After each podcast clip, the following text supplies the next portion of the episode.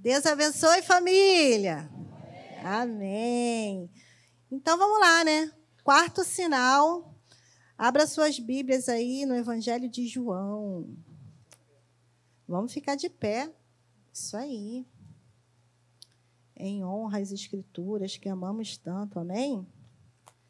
João, capítulo 6. Vamos ler a partir do versículo 1.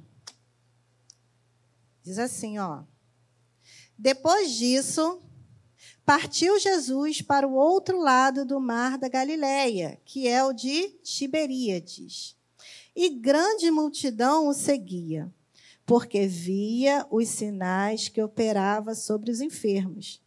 E Jesus subiu ao monte e assentou-se ali com os seus discípulos. E a Páscoa, a festa dos judeus, estava próxima. Uma grande multidão vinha ter com ele.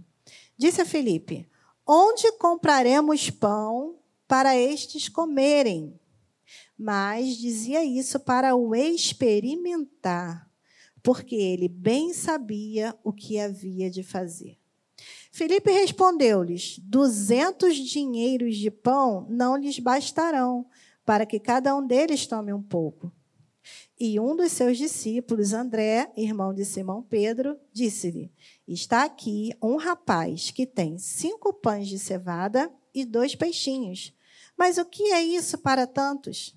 E disse Jesus: Mandai assentar os homens. E havia muita relva naquele lugar. Assentaram-se, pois, os homens em número de quase cinco mil. E Jesus tomou os pães e, havendo dado graças, repartiu-os pelos discípulos, e os discípulos pelos que estavam assentados, e igualmente também os peixes, quanto eles queriam.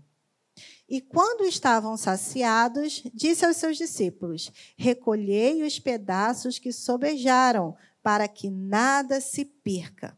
Recolheram-nos, pois, e encheram doze cestos de pedaços dos cinco pães de cevada que sobejaram aos que haviam comido. Vendo, pois, aqueles homens o milagre que Jesus tinha feito, diziam: Este é verdadeiramente o profeta que devia vir ao mundo. Sabendo, pois, Jesus que haviam de vir arrebatá-lo para o fazerem rei, tornou a retirar-se ele só para o monte. Amém? Podem se assentar. A gente está diante aqui, meus irmãos, do milagre mais popular, vamos dizer assim, milagre mais social. Por quê?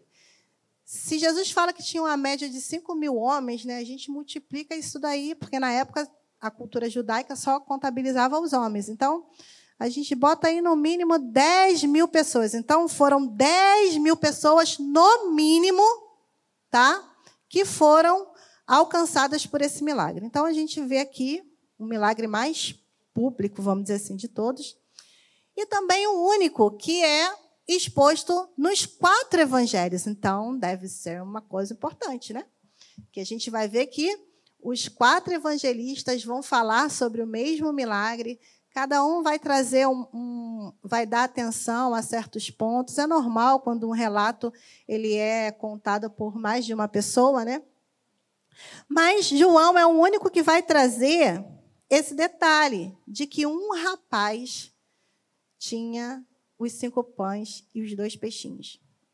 Eu queria que a gente refletisse hoje um pouquinho a respeito dessa galera ali que estava diante daquele milagre. A gente vê uma multidão, né? Que segue Jesus, a, a palavra mesmo diz que a multidão estava seguindo por quê?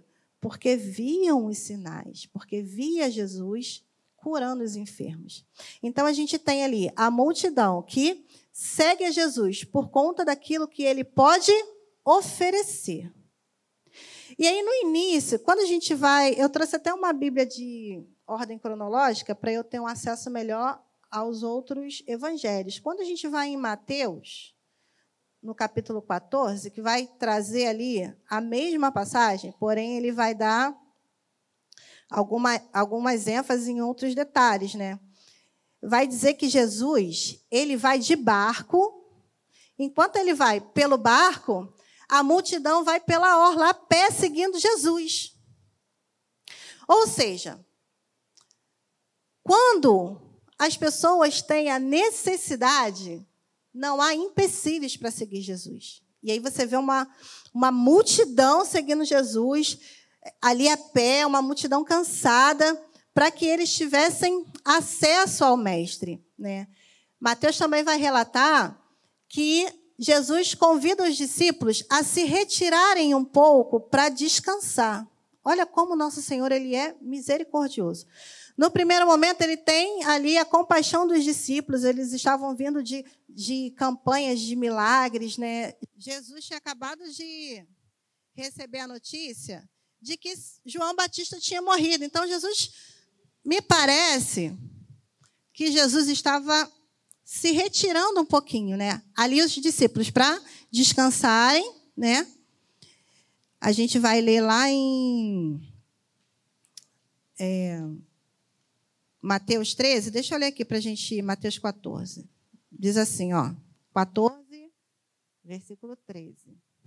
Jesus, ouvindo isto, retirou-lhe dali num barco para um lugar deserto, apartado. E sabendo o povo, seguiu a pé desde a cidade. Jesus saindo, viu uma grande multidão e, possuído de íntima compaixão para com ela, curou os seus enfermos. Então, assim, Jesus, voltando aqui, gente, que eu fiquei um pouquinho perdida aqui, desculpa. Jesus, compaixão dos discípulos, o que, é que ele faz? Se retira com os discípulos para eles descansarem um pouquinho. Só que quando Jesus chega diante daquela multidão, o seu coração se compadece de ver aquela multidão ali, buscando por ele, querendo ter contato a ele. E aí o minutinho de descanso dos discípulos fica um pouquinho para depois, certo? A gente vai ver um Jesus misericordioso com os discípulos, porém, quando ele vê uma multidão ali sedenta, né, aclamando por ele, ele chega para os discípulos e olha só, o nosso descanso vai ter que ficar um pouquinho para depois. Vamos em busca dessa multidão saciar a sede da multidão. E aí Jesus começa ali a pregar, Jesus começa a alimentar, Jesus começa a curar, né? Voltando lá para João, ele vai dizendo ali que Jesus ele, é, ele começa a dar atenção àquela multidão e aí começa a ficar um pouco tarde. João vai dizer que Jesus chama Felipe, né? E faz um teste com Felipe. Ele chega para Felipe e pergunta: voltei aqui em João. João capítulo 6, versículo 5. Onde compraremos pão para estes comerem? Felipe responde para Jesus. Felipe dá uma resposta para Jesus calculista, né? Uma resposta baseada naquilo que ele poderia fazer. Mas Jesus está testando Felipe aqui para que ele reflita a respeito do que, gente? Da fé. Por quê? A moeda do crente não é uma moeda física. A moeda do crente é o quê? A fé. Então Felipe tenta responder aquele problema baseado naquilo que ele pode fazer. Senhor, como que a gente vai alimentar esse povo? 200 dinheiro não é o suficiente para alimentar esse povo.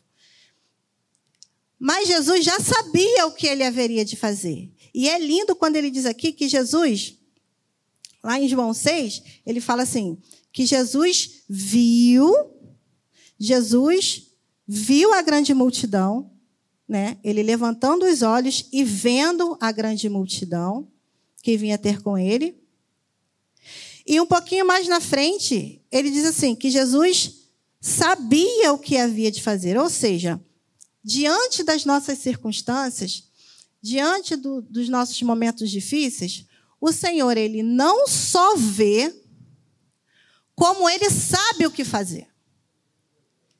Ele não só está observando, mas ele sabe o que ele vai fazer.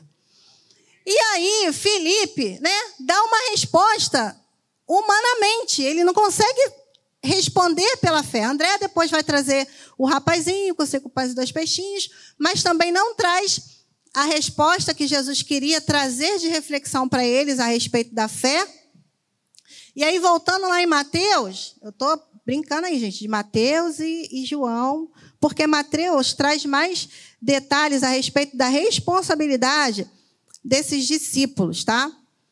E aí, Mateus vai dizer o quê? que Jesus, que os discípulos chegam para Jesus e falam assim: Senhor, despede esse povo, vai dando um certo horário, né? Lembrando o quê? Que aqui seria o momento de descanso dos discípulos.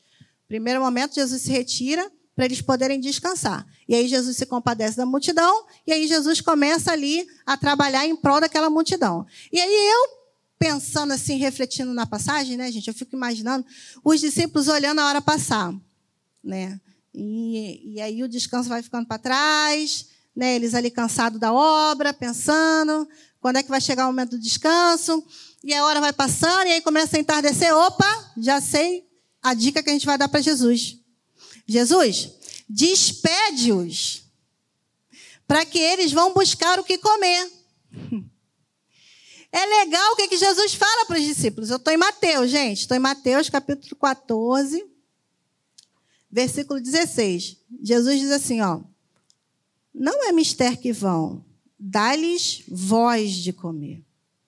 Aí a gente vê a diferença de multidão e discípulos. Por quê? A multidão, ela vai atrás do Senhor em busca de pão. E os discípulos, eles servem de quê? De pão.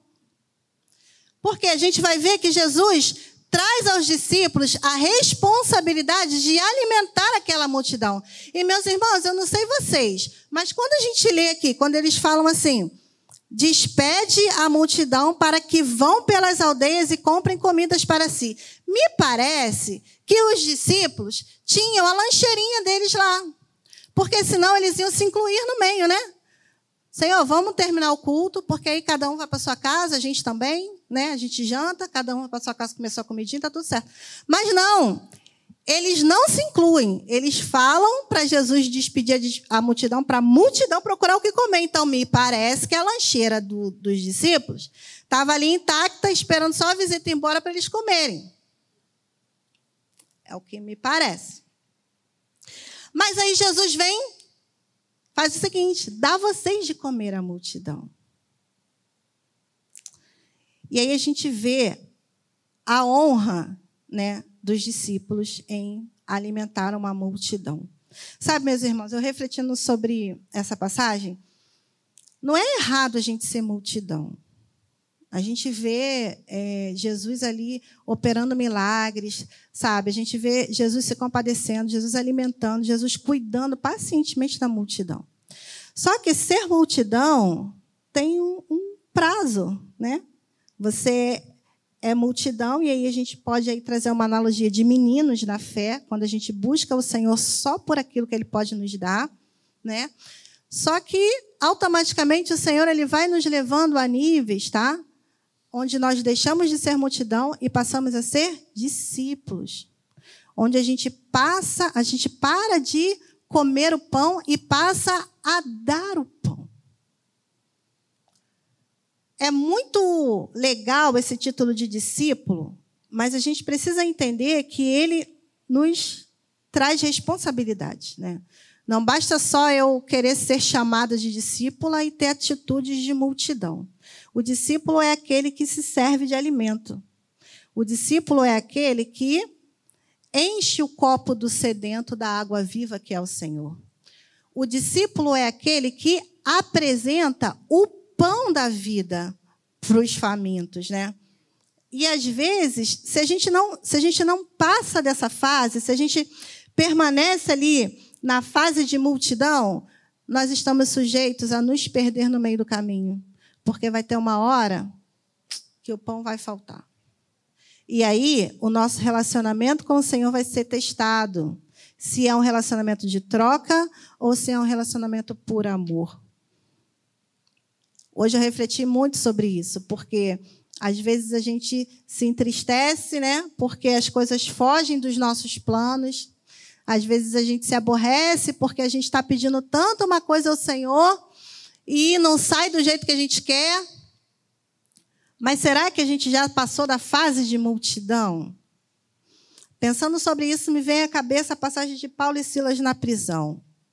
É, não é o texto, mas para ilustrar essa questão de multidão, né? o pensamento da multidão e o pensamento do discípulo. Paulo e Silas na prisão, né? E aí tá ali o carcereiro com seus planos tudo, tudo em pauta, né? Cadeia certinha, todo mundo presinho, todo mundo aqui dentro, minha cadeia está organizada. Aí o que, que acontece? Paulo e Silas é preso. Deus manda um terremoto. Ou seja, os planos do carcereiro de manter aquela prisão organizada é quebrada. Por quem, gente? Deus. Quem mandou o terremoto? Deus mandou o terremoto. Então, é como se Deus tivesse frustrado os planos do carcereiro. Aí, o que, que o carcereiro faz? Tenta tirar a própria vida, porque os planos dele não foram do jeito que ele queria. Mas Deus tinha planos maiores para aquele carcereiro. Deus precisou enviar um apóstolo Paulo para dentro daquela cadeia, para que tanto o carcereiro quanto a casa do carcereiro fossem libertos e aceitassem o Senhor. Então a gente precisa amadurecer, meus irmãos. A gente precisa passar de fase. Não é porque as coisas não estão indo como a gente gostaria, isso não significa que Deus não vai resolver. O Senhor não está perdido no meio da nossa situação. Quando, quando ele diz aqui que ele via a multidão e ele sabia o que fazer naquela circunstância, ficou claro de que o Senhor ele não estava perdido naquela situação. O Senhor não está perdido no meio das nossas circunstâncias. Ele está vendo e ele sabe o que fazer. É muito interessante porque os discípulos não estavam ali para pedir pão, mas os discípulos também comeram do pão. E no final, quem recolhe o, o que sobra do, do pão são quem? Os discípulos. Ou seja, o papel do discípulo é o quê? Dar de comer, certo? O discípulo não está ali só para comer, ele está ali para dar de comer. Mas o discípulo também é servido, o discípulo também come, o discípulo também vê milagres, o discípulo também é alvejado por milagres, só que o foco dele é outro. O foco dele é revelar o Pai. Não é comer o pão, é apresentar o pão. Nós somos chamados a revelar o Pai e não só comer. E aí, quando você tem essa percepção, quando as coisas não vão do seu jeito, quando Deus envia um terremoto na sua cadeia para dar uma bagunçada nos seus planos, você não se desespera. Porque você sabe que o Senhor, Ele está com os olhos abertos e Ele sabe o que fazer. Nós passamos por circunstâncias para atestar a nossa fé, para ver a que pé está a nossa fé, tá? Ele deixa as circunstâncias virem, e aí a gente tem aqueles questionamentos, mas por que, que isso está acontecendo? Por que, que isso está acontecendo? Mas o Senhor, Ele tem o controle de tudo que está acontecendo na nossa vida. Somos nós que precisamos saber a que pé está a nossa fé. E aí surge um menino com a sua lancheirinha. Cinco pães e dois peixinhos. Não é muito, mas nas mãos da pessoa certa vira milagre. Nunca diminua aquilo que você tem. Nunca pense que aquilo que o Senhor te deu é pouco. Nunca pense que você é menor. Nunca pense que você não pode. O pouco que você tem, quando é repartido, vira milagre. Mas quando é guardado, vira pão para assar antes da morte. Quando você reparte, você precisa pedir os vizinhos potes emprestados, porque a multiplicação é tão grande que você não tem onde guardar. Mas quando você retém, vira pão para você comer antes da morte. Não retém aquilo que Deus te deu e nem diminua tá? Seja um dom, seja o seu casamento, seja o seu trabalho, seja aquilo que o Senhor te deu. Jesus nos ensina uma lição aqui maravilhosa, porque quando chega nas mãos dele esses cinco pães e esses dois peixinhos, o que, que ele faz? Ele sai logo repartindo? Não, ele pega o pouco, levanta o alto e agradece ao Pai. Enquanto tem muitos, parando no meio do caminho porque só estão murmurando por aquilo que ainda não têm. Nós deveríamos estar agradecendo por aquilo que nós já temos, para que nós vêssemos a multiplicação acontecer. E aí Jesus dá uma lição linda aqui para os discípulos. Ele pega um pouquinho, levanta os céus e agradece. Nisso que ele agradece, ele desce e começa a repartir. Primeiro para quem? Para os discípulos. E aí dos discípulos para multidão. Então, coisas importantes que a gente aprende com essa passagem é que eu preciso entender qual é o grupo que eu faço parte. Eu sou multidão? Só estou aqui para comer do pão? Para dizer se o pão está bom? Para dizer se está faltando fermento? Eu estou aqui só pelos milagres, só por aquilo que ele pode fazer. Isso é fase, meus irmãos. Isso é fase, tem que passar. Porque o Senhor, já dizia, o pastor Davi, ele tem uma frase muito legal que eu guardei, que ele fala assim, ó, ninguém aceita Jesus tomando água de coco debaixo de um coqueiro numa rede. Né? Geralmente são em momentos bem difíceis que a gente conhece Jesus. Ou seja, é na hora da necessidade que o Senhor se apresenta, tá? Então tá aí a multidão. Uma necessidade, o Senhor vai lá e se apresenta. Eu sou o pão da vida, tá? Mas isso precisa passar, tá? as responsabilidades começam a chegar. Por quê? Você para de consumir o pão e chega um momento que você passa a ser o pão. Você passa a dar de comer às pessoas que estão ao teu redor, porque as experiências que você vai vivendo com o teu Senhor precisa gerar vida. E quando você vai repartindo o pão, né? É lindo isso, você vai repartindo, a coisa vai crescendo. É uma matemática meia louca. Por quê? João vai dizer o quê?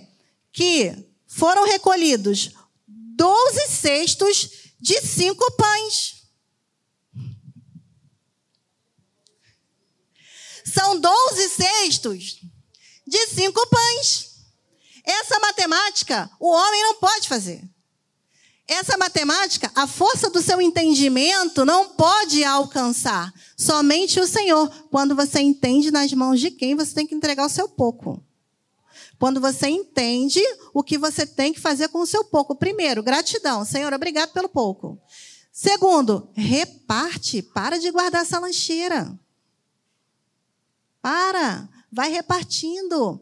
É, na, é quando, quanto mais você reparte, mais vai crescendo. Eu sei que dá um medo de ficar sem, né? Mas é o pouquinho que eu tenho. Mas você está dando nas mãos certas para serem repartidas. Isso aqui me faz a gente pensar também que a partir do momento que a gente se torna pão, né? E aí a gente começa a ser repartido, gente, a gente passa por processos e Passar por processos não é fácil, mas são justamente os processos que fazem acontecer a multiplicação. Porque você está passando por uma situação difícil. Nosso irmão Marcelo está passando por um drama, está passando por uma situação difícil, tá? Mas o drama que ele está passando vai servir de testemunho para edificar muitas vidas. Está doendo nesse primeiro momento, Está doendo, vem as inseguranças, vem as incertezas. Mas isso vai gerar vida e vai alimentar, Marcelo, quiçá, mais de 10 mil pessoas. Ser repartido dói, gente. Ser repartido dói, mas é justamente quando você reparte que cresce.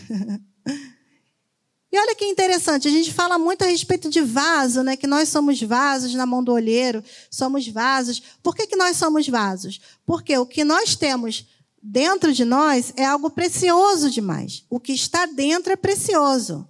Mas o que está por fora é somente vaso. Mas você quer ver a melhor forma do que está dentro passar para o lado de fora? É quando o vaso racha. Você bota uma lâmpada dentro do vaso e deixa ele lá tampadinho. Como é que você vai saber que tem uma lâmpada ali dentro? Agora você faz umas rachaduras no vaso. Coisa linda, ó. a luz começa a sair. Então, é através das nossas rachaduras, é através dos processos, é através da nossa partilha que o Senhor vai sendo revelado e é melhor doer para multiplicar do que nunca sentir dor e não gerar vida. Você é discípulo. Passou a época de multidão. Passou a época de menino, de só ficar chorando, de só ficar pedindo, de só ficar murmurando. Agora você tem que tomar postura de discípulo. Meus irmãos, eu escutei uma frase que ficou martelando no meu coração no sentido de, de temor mesmo, tá? Jesus, ele não vem buscar uma menina. Jesus vem buscar uma noiva. Ele não vem buscar uma menina, ele vem buscar uma noiva. E qual é a diferença de uma menina para uma noiva? Menina é aquela que esperneia, querendo tudo na hora que ela quer. Se não for do meu jeito, não tá bom. E a noiva tem responsabilidade. Discípulo tem responsabilidade.